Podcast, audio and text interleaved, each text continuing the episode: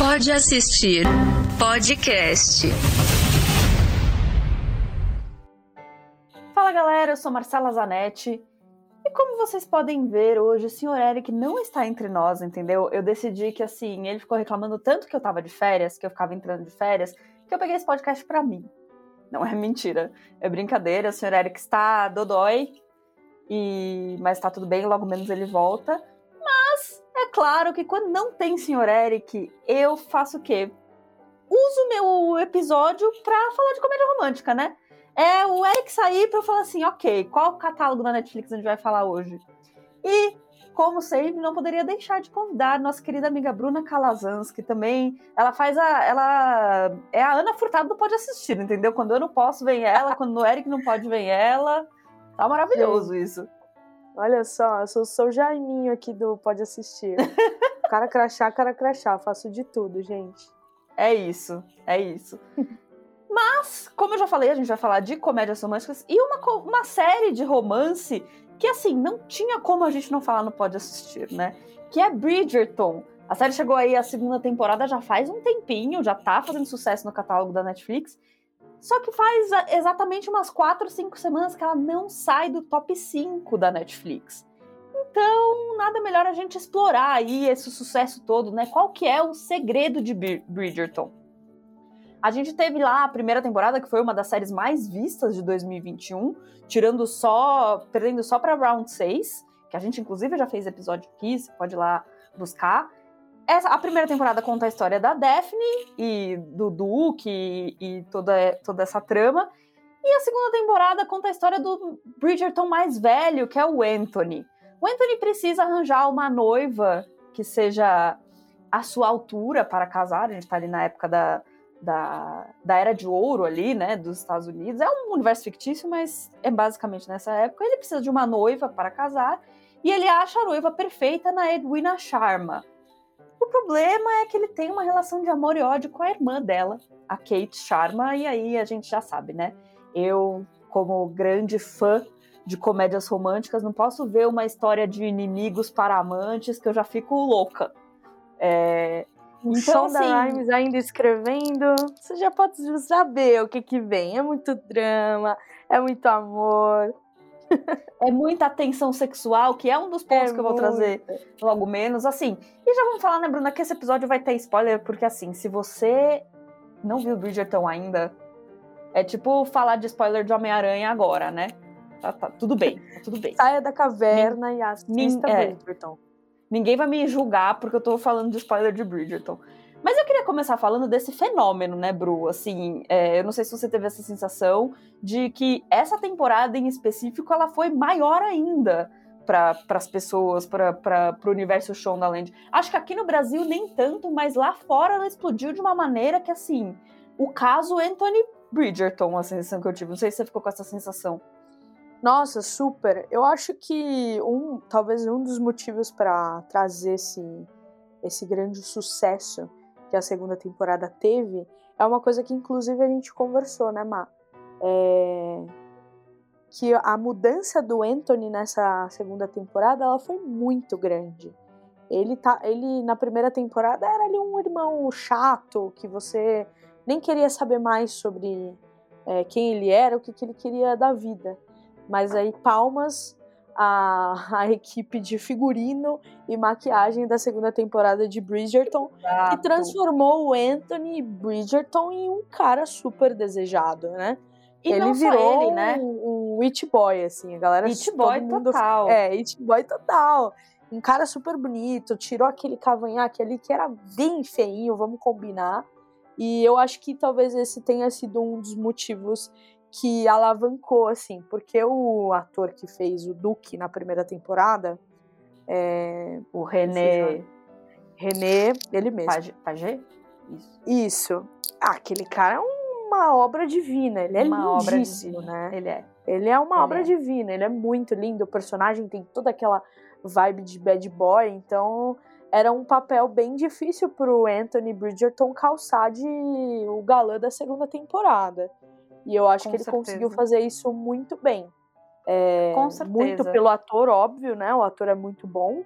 traz toda aquela tensão, mas acho que a equipe de figurino e de maquiagem é, que deu essa repaginada no personagem tá de parabéns, merece aí é, aplausos, porque realmente a mudança foi muito, é, muito grande.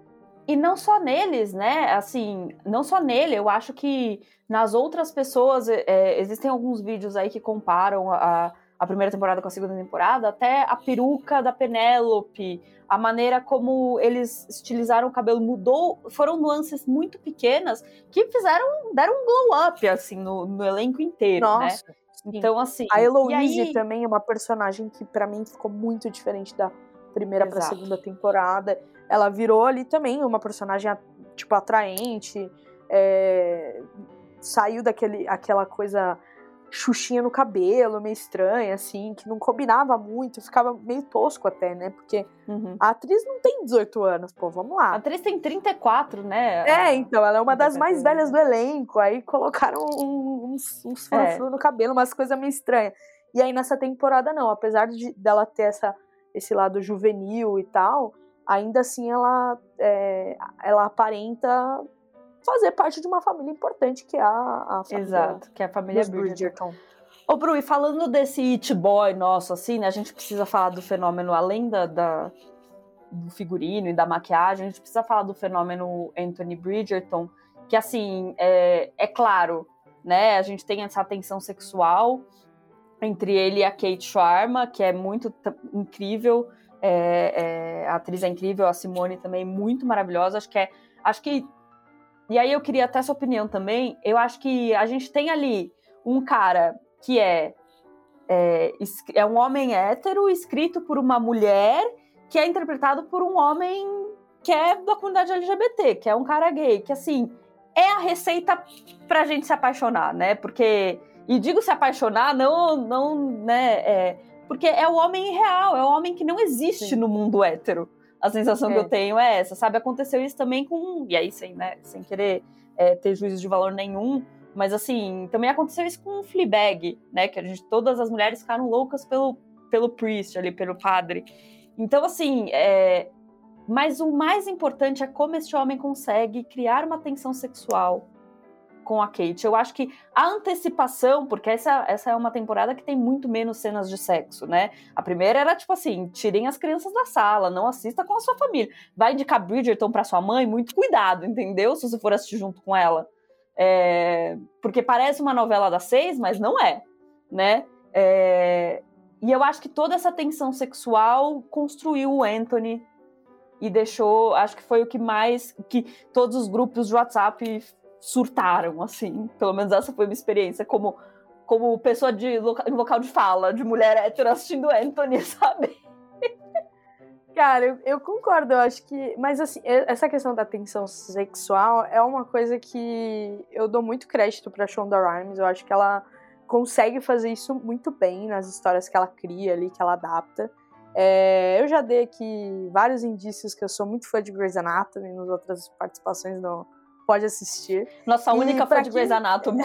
pra quem já assistiu Grey's Anatomy, é a primeira temporada ali, né, que conta a história da Marriage e do Derek, ela quer ainda, quando eles estão na época do flerte, ainda não assumiram, é uma tensão sexual absurda também. É uma coisa que, que inclusive manteve o casal durante 10 temporadas vivos. Que depois de não sei quantos anos longe da série, o ator, o Patrick Dempsey, voltou para a série em 2020 para regravar uma cena. Ficou, eh, criou-se um casal ali icônico da televisão, né? É, julgamentos à parte, a Grey's Anatomy, o casal Meredith e Derek é um casal icônico da, da televisão. E é uma criação da Shonda também, né? E também foi muito criado em cima dessa tensão e tal. Então acho que ela tem, ela tem essa, esse olhar, ela consegue fazer isso. E eu acho que é isso que você falou, né, Ma? É um homem que foi criado pelo olhar de uma mulher e que é interpretado por um homem gay. E então é uma mistura que dificilmente as mulheres heterossexuais vão encontrar um cara igual é. Anthony que Sim. não é o cara hétero, né? Acho que é isso que eu, é. que eu quis dizer, assim, antes que eu seja cancelada exato, exato. aqui nesse podcast. Mas eu acho que é, que é o, o cara que é sensível, o cara que, enfim. e, e que entende. Que ali, ele é, respeita ali, né? Apesar das limitações da, da- que a época retrata, ele ainda tenta é, ser um cavalheiro e tal. Apesar de ter Exato. várias, várias- várias coisas ali que não fazem sentido com a realidade que a gente vive hoje. é, E da série, do, do, do plot, se você for parar bem pra pensar, é, ele tinha tudo pra dar errado, pra ser escroto. Pra ser. E é algo que, que a gente. Desculpa, Bruna, te interrompi. Não, vai lá. Não, e é algo que a gente vê e que eu fico curiosa pra saber, porque assim, já foi confirmada mais uma temporada de Bridgerton, a gente. São oito livros, né? O- a série é, é baseada no- nos livros da Julia Quinn, e cada livro é um dos irmãos Bridgerton.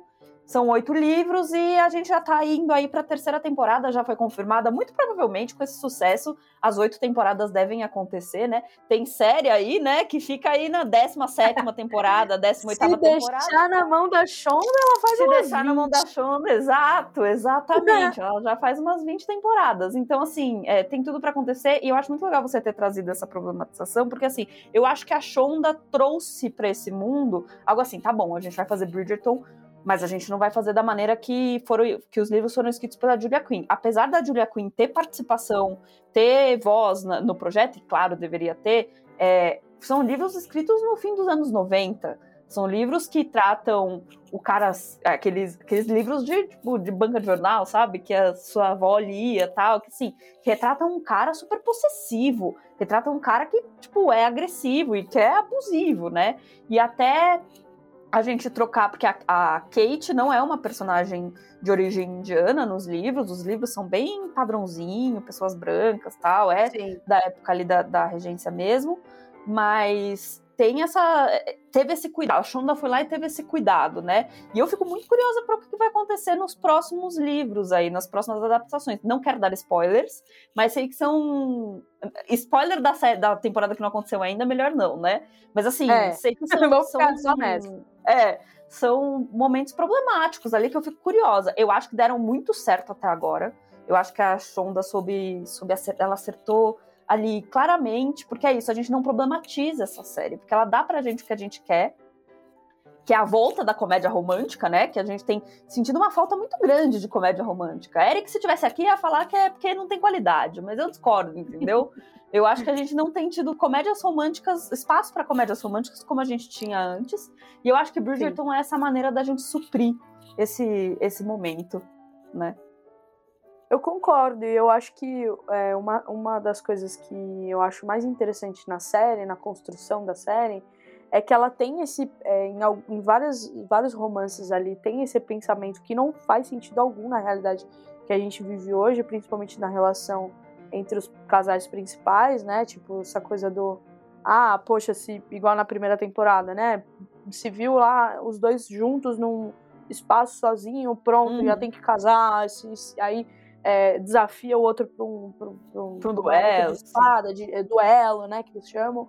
É, e aí tem essas coisas que se você for assistir com um olhar crítico, que eu acho que não é o caso, né, uma, a- a- é, como a Marcela disse, é uma comédia romântica. Só que aí, ao mesmo tempo, eles trazem esse lado super é, até meio caricato, né, da, da caracterização dos personagens e tal, para mostrar que de fato aquilo ali é uma obra fictícia. É, e eu acho que esse balanço, esse equilíbrio, ele é legal, porque você vê uma história sendo contada é, de uma perspectiva que não faz sentido para a atualidade que a gente vive, né, para a realidade que a gente vive hoje, é, mas ali ambientada num espaço que não existe, que é um, é literalmente é um contado, sabe? E eu acho que isso diferencia também um pouco do, da obra da Julia Quinn, que é um- a- uma das principais autoras de romance de época do mundo, né? É, mas que aí o livro ele vai da interpretação do leitor, né? E aí já pode abrir um pouco de espaço para essa interpretação mais retrógrada da obra ou achar que aquilo ali não faz sentido e tal. E em relação à diversidade, poxa, não tem como. A Shonda Rhimes ela faz isso desde o início. Ela é uma das produtoras e criadoras aí de, de, de conteúdo audiovisual que mais preza por isso. Não é uma coisa que fica só no, no falatório. Eu sou fã, não posso nem negar.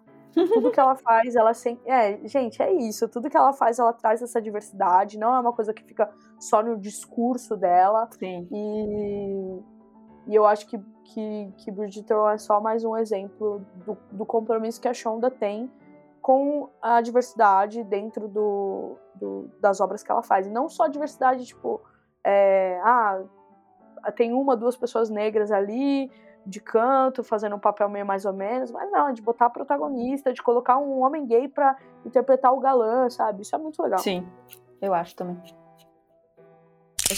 Você também pode gostar de. Bom, mas antes da gente entrar de cabeça no que a gente achou dessa segunda temporada de Bridgerton, falar pra vocês aquele nosso jabá de sempre, né? Não esquecer de seguir a gente nas redes sociais. O Instagram do Pode Assistir é arroba pode.assistir. A gente tem também um TikTok que a gente alimenta com videozinhos lá, clipezinhos da edição, que é arroba Pode Assistir Tudo Junto. Você, se estiver ouvindo a gente no Spotify, segue a gente aí, dá uma estrelinha pra gente, ou cinco estrelas, porque a gente gosta de reviews honestas. Comenta que agora tem enquete aí no Spotify, o que, que você quer que a gente fale sobre no próximo programa do Pode Assistir. Se você está ouvindo a gente em outra plataforma de podcast, também não esquece de seguir a gente. Se você está vendo a gente no YouTube, ativa o sininho, segue a gente, segue o Erro Brasil, comenta, dá um like, faz todo esse praxe que a gente já está acostumado. E nas nossas redes pessoais. A minha no Twitter é arroba Zanete, Zanete com dois TZ, que é onde eu falo muito mais sobre comédias românticas, inclusive. Eu tenho uma thread lá de todas as comédias românticas que eu assisti no ano e que o Eric não me deixa falar sobre aqui, entendeu? Então, se você quiser, me segue lá. Bru, você sabe, já é de casa, a hora do jabá. Gente, é, tô B Calazans e um underlinezinho no final em todas as redes sociais. Também tô sempre falando sobre comédias românticas. E Grey's Anatomy. E Grey's Anatomy. E artistas pop, né, Bruna? Rosalia. Artistas pop, Rosalia, música, e é isso aí. Bom, Bru, puxando já do que você trouxe, né? Eu queria achar, saber o que você achou dessa segunda temporada. Você acha que ela é melhor do que a primeira? Olha, eu gostei da temporada. Eu achei que a história ficou bem. É... Ela teve outras camadas, assim. Eu gosto da primeira temporada. Eu acho que ela foi a temporada para marcar e falar: olha, essa uhum. série aqui é a nova comédia romântica da Netflix que você pode acompanhar e, e, preencher essa lacuna mesmo que você comentou, né, de comédias românticas atuais, que não tem muito e tal. É... Mas eu acho que essa, essa segunda temporada ela ficou mais dinâmica, até por conta dessa tensão sexual, você fica ali na expectativa. É, o casal Daphne e o Duke, eles já se pegaram ali já no terceiro episódio, praticamente, é. e etc. E foi aquela coisa louca, que é legal também a gente vê, a gente gosta de ver comédia romântica. É, mas eu acho que essa, essa briga. Até o último episódio eu não sabia se eles iam ficar junto mesmo. Você fica naquela expectativa, meu Deus, esse casal vai acontecer ou não. Eu gostei muito da Simone Ashley no papel. É, e eu gostei principalmente porque é completamente diferente do que ela tinha mostrado é, em, Sex, Sex Education. Education né? É. é. E que ela faz ali a Patricia Mean Girls, né? Tipo, e a é amiga é da menina que já é coadjuvante, né? Ela tem um papel Exato. É um papel super pequeno, mas que ainda assim ela se mostra ali ser meio nojentinha e tal, aquele estilo bem Mean Girls. E aí nessa série, não, ela já vem com é, uma bagagem. Eu gostei das expressões faciais dela, é muito legal, assim, tipo, é, quando ela é desafiada, como que. É, como que ela reage. Eu gostei muito dela no papel. Não sei se ela volta para uma terceira temporada ou não, né? Que acabou que do casamento a gente viu ali só um trechinho, só um. Só um trechinho. Um, eu queria. Só um trechinho. Foi, Já é, vou falar sobre pequena. isso. É, foi, é, eu queria ter visto mais do casal. Acho que se é para criticar, que talvez provavelmente seja também a sua crítica, eu queria ter visto mais do casal, tipo. É, mas, mas eu gostei muito dessa, dessa tensão que foi construída entre eles ali, essa vontade de ficar junto e que era acima até do, do, de uma coisa carnal, sexual e tal. Era uma coisa que eles queriam mesmo compartilhar a vida juntos e tal. É, aquela cena da, da abelha, para mim, é uma das melhores cenas da temporada, tipo.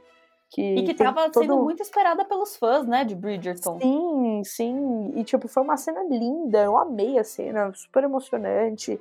É, dá para sentir ali que não é uma coisa apenas sexual, é também uma coisa de se importar, de pensar, meu Deus, e se eu te perder, o que vai acontecer comigo? É aquele romance arrebatador, né? Que é isso. Todos sonhamos, todos queremos, e é muito gostoso todo, de ver, assim. Todo mundo quer um cara que fale para uma pessoa que fale para você assim, você é o ódio da minha existência e a minha o meu desejo a todo momento, entendeu? A todo momento, eu, gente. Eu, fala sério. Fala sério. Eu concordo com você, Bru, que eu, eu acho assim. Essa segunda temporada, ela tinha tudo para para ou marcar o grande sucesso de Bridgerton ou marcar a grande decaída, né?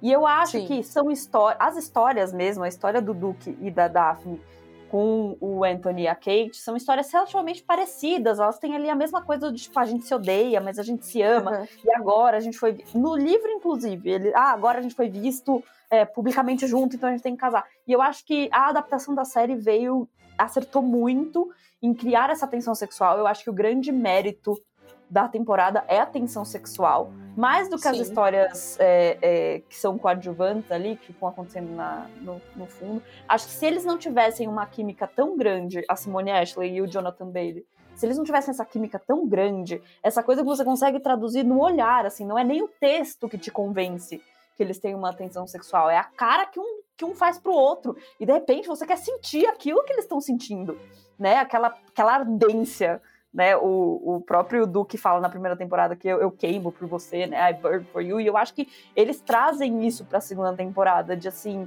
e aí você fica muito, eu, eu, eu tava, eu não tava dando nada pra essa segunda temporada de Bridgerton, eu tava tipo, ah, daqui a pouco eu assisto, Sim. daqui a pouco eu assisto, e uma amiga minha falou assim, ah, vamos ver hoje, junto, eu falei assim, ah, mas eu não, ela, não, assiste, depois você me diz, eu terminei em um dia, é o tipo de série que você não precisa pensar, você só é feliz assistindo sabe? Exatamente. Você é, só sente felicidade. E aí eu acho que essa tensão sexual ela arremata tudo, assim, o momento em que os dois se encontram, você já fica, tipo, na, na ponta do sofá pensando assim, o que, que vai ser agora? E eu acho, como você pontuou muito bem, que tem momentos ali que você fica, isso aqui talvez não dê certo, né? Exato. E agora, dando spoiler, né, quando ele tá indo casar com a irmã dela, você fica assim, gente, mas já é o sexto episódio. Pois Eles é, vão casar. Eu, eu fiquei, e aí, cara? Eu, eu me segurei para não buscar spoiler no, na internet, porque quando acontece esse tipo de coisa, eu fico muito curiosa. E aí tem, é. sei lá, quatro episódios na frente, eu falo, putz, eu vou ver no. no ah, o Bridgerton com spoiler pra eu ver o que, é, que acontece. Eu fico, eu fico, pensando, qual, qual vai ser a capoeira que os roteiristas vão fazer para fazer esse casal dar certo até o fim da temporada? Em algum momento, eu até achei que ia ser a terceira temporada que eles iam ficar juntos, que eles iam fazer duas temporadas de Kate e de, de Anthony. Mas eu acho eu que. Assim essa você, ideia também. É, eu acho que assim como você, a única tristeza que eu tive foi que a gente viu pouquíssimo do, da relação de casal deles, uhum. né? A gente tem ali o um momento em que eles ele desiste de casar, ainda tem essa coisa tipo assim, tá, vocês se gostam, mas todo mundo sabe que vocês se gostam, vocês sabem que vocês se gostam, mas vocês não podem ficar juntos, tal. E perdeu-se ali essa coisa de, tipo assim, a gente podia ter aproveitado, a gente podia ter visto o casamento deles, a gente podia ter visto a lua de mel deles, os problemas Sim. deles, sabe? De, de. Enfim, porque a verdade é que o Bridgerton é o pornô da mulher hétero, entendeu? Então, assim, essas cenas foram poucas cenas. Né? É, que teve uma Daphne e o, o Duke, né? Acabou tendo ali comparado. Eles, mas até casaram e tal. Eu até acho que a substituição pela tensão sexual é mais interessante de se assistir do que cena de sexo atrás de cena de sexo atrás de cena de sexo, assim, sabe? Por mais que seja Sim. ótimo ver duas pessoas lindas se pegando em, na tela da Netflix, é, eu acho que a, a, tensão sexual ela constrói melhor o personagem, assim. Então eu acho que essa seria a minha única crítica para Bridgerton, Bridgerton 2. Eu não sei como eles vão conseguir ainda continuar com essa receita aí para dar certo. Eu acho que é possível que fique batido ali na quinta, sexta temporada. Mas no total, eu achei. Eu tenho uma outra crítica, que é a única crítica também, uma das únicas críticas que eu tenho, que é como eles trataram o personagem da Penélope, que é ali a Lady Whistledown. Lady Whistledown. Pra gente não falar só de, só de pegação e romance. Do casal. É, eu acho que a gente trouxe ali uma Penélope que, que fica mesquinha, uma Penélope que tenta driblar a amiga dela, uma história que a gente não sabia se a gente ia entrar de cabeça no livro dela com o Colin, ou se a gente ia. É um relacionamento ali que eu acho que podiam ter construído melhor ela, ou até mantido ela em segredo, porque tem muita temporada para acontecer ainda. Eu acho que mais uma temporada sem a gente saber quem era Lady Whistledown, talvez fosse melhor, porque agora ela já não importa mais. A gente tá aqui há quase meia hora falando de Bridgerton e nenhuma vez a gente falou de Lady Whistledown. Então eu, eu, eu é. ficaria. Eu fiquei um pouco decepcionada nesse sentido. Eu concordo com você. Inclusive, quando eu terminei de assistir a primeira temporada e eles mostraram que era ela, eu falei, ah, acho que não vai ser mais uma coisa que vai ser usada nas próximas, ou eles vão descartar, não sei. É, porque eu acho que não era o momento, talvez até na metade dessa segunda temporada, ou guardasse pro final dessa segunda, não sei. Mas eu acho que é, pela construção da personagem, as coisas que ela viveu nessa segunda temporada, é, de não ser notada ali pelo, pelo Colin, que é o cara que ela gosta, é, de estar tá nessa. de ter a rainha ali de olho no que ela tá fazendo, e aí ter uma melhor amiga que critica o trabalho dela sem saber que é ela. Eu acho que fez sentido, assim, para mim, para deixar a personagem. Porque eu, eu senti que no, na primeira temporada a Penélope ela ficou ali a Lady Whistledown era um personagem meio central. Só dela, é. Só dela, mas que não envolvia muito a Penélope. A Penélope era aquela menina ali meio ah, a irmã mais feinha por ser gorda, a irmã que era meio excluída, que a mãe não ligava muito e que era apaixonadinha pelo irmão da amiga, mas estava ali meio que de escanteio. E aí nessa segunda temporada, ela vem como uma pessoa mesmo, sabe? Tipo, que tá ali pra dar uma surtada de vez em quando, porque, pô, gosta de um cara, mas também não era só sobre isso, não era, não era só sobre ela gostar do cara, a, a história dela, não era só sobre ela gostar do Colin e o Colin não ver. Tipo, é, é tinha outras coisas sobre a vida dela acontecendo. Sobre o trabalho, sobre ela querer fazer outras coisas, sobre ela estar tá frustrada com a amizade, frustrada com a família, frustrada com a sociedade em si é, com o próprio trabalho que ela fazia como Lady Whistledown. Então, tipo, eu acho que.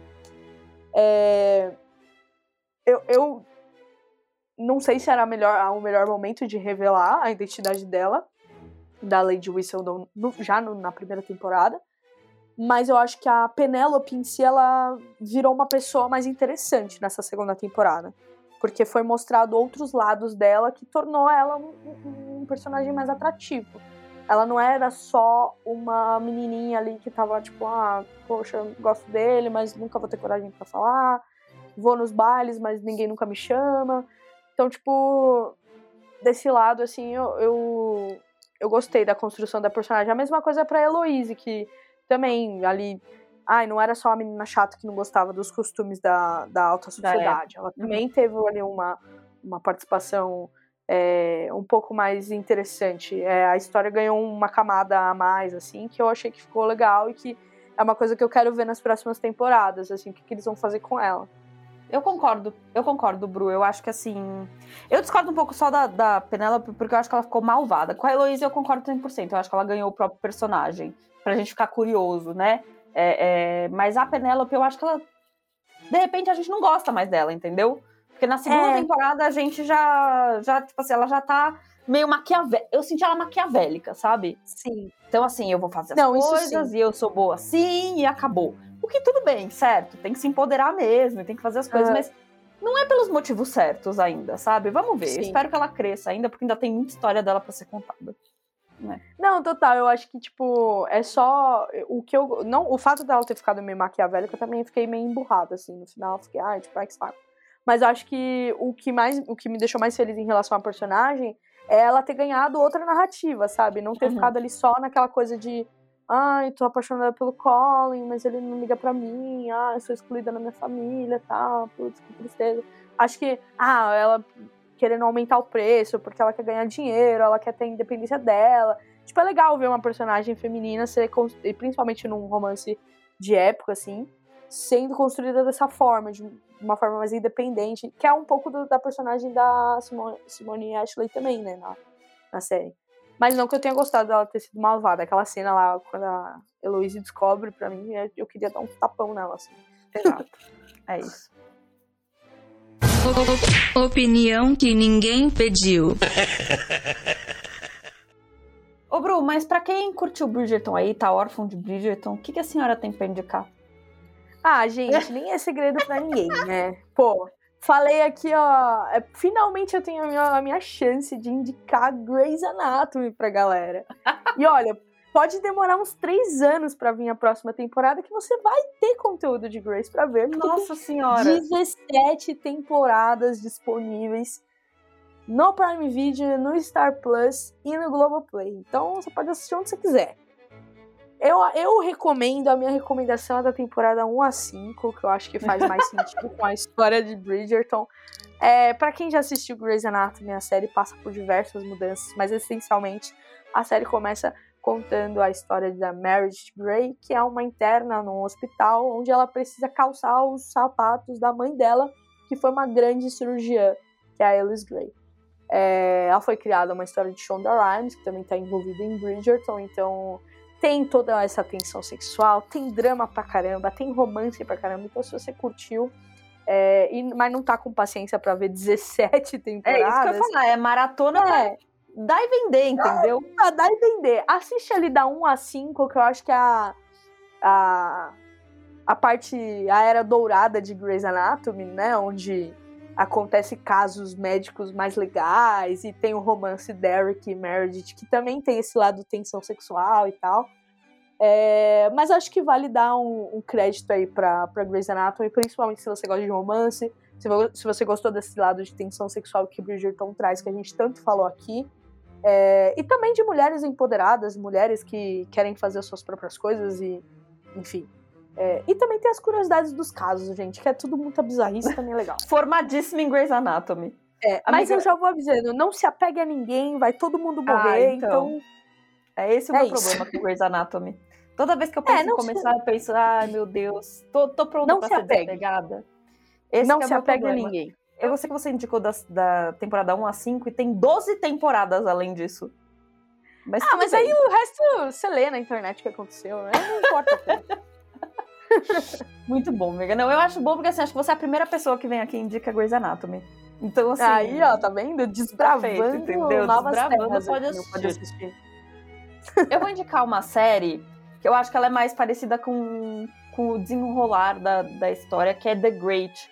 É uma série que tá na Stars Play, Stars Play com Z, e tá na Prime Video, se você assina os canais da Prime Video ali da Stars Play. Ela conta a história da ascensão da Catarina II, que é interpretada pela Ellie Fanning, como imperatriz da Rússia no século XIII. Ela foi uma das maiores poderosas ali, uma das únicas mulheres né, da sua época a reinar. Só que o interessante dessa história é o casamento dela com o Pedro III, que é interpretado pelo Nicholas Hoult. Os caras se traíam à torta direita, sabe? Tinham vários casos extraconjugais, eles se odiavam. E eu acho assim, não é na época, é um romance de época, também não é na época da regência, no século XIII ali, mas ele tem essa mesma coisa de. Ele é uma, é uma série mais séria, assim, mas ela tem esse mesmo, mesmo tom de comédia, de assim, os dois se odeiam, aí se amam, aí se odeiam. E assim, o Nicholas Hoult e a Elle Fanning juntos também estão muito, muito bem. É uma série muito divertida, tem três temporadas. Não tem 17, entendeu? Dá pra assistir mais rápido, assiste essa, depois você vai ver Grey's Anatomy. É, que até você terminar Grey's Anatomy já saiu outra temporada de The Great. Dá pra ver É. cinco temporadas de Bridgerton enquanto você vê Grace. Cinco temporadas de Bridgerton. É, então, assim, se você gosta dessa química explosiva, dessa, dessa relação entre os dois, essa tensão sexual do haters to lovers, assim, de, de inimigos para amantes, etc., eu acho que você vai gostar. Apesar deles não se amarem muito, assim, a interação dos dois e a química dos dois, por mais que seja odiosa, é muito, muito boa. É, e vale a pena ir assistir. Pra quem curte esses romances de época, assim, eu acho. Ele é menos meloso, né, do que, do que Bridgerton, mas se você tá querendo uma coisa mais explosiva, The Great é para você. Gostei. Bom, galera, é isso. Espero que vocês tenham gostado. Bru, como você sabe, nossa Ana Furtado, quando você quiser, só bater na porta do Pode Assistir, que ela está aberta para você. Né? Muito obrigada pela presença hoje. Obrigada, gente, por mais esse convite. Tô sempre aí, vocês já sabem. Cara crachá, cara crachá. É isso, gente. Cuidado aí na hora de indicar Bridgerton pra sua mãe, pra sua avó, que elas vão achar que é uma novela das seis, mas é um pouco mais pesado do que isso. Pode assistir podcast.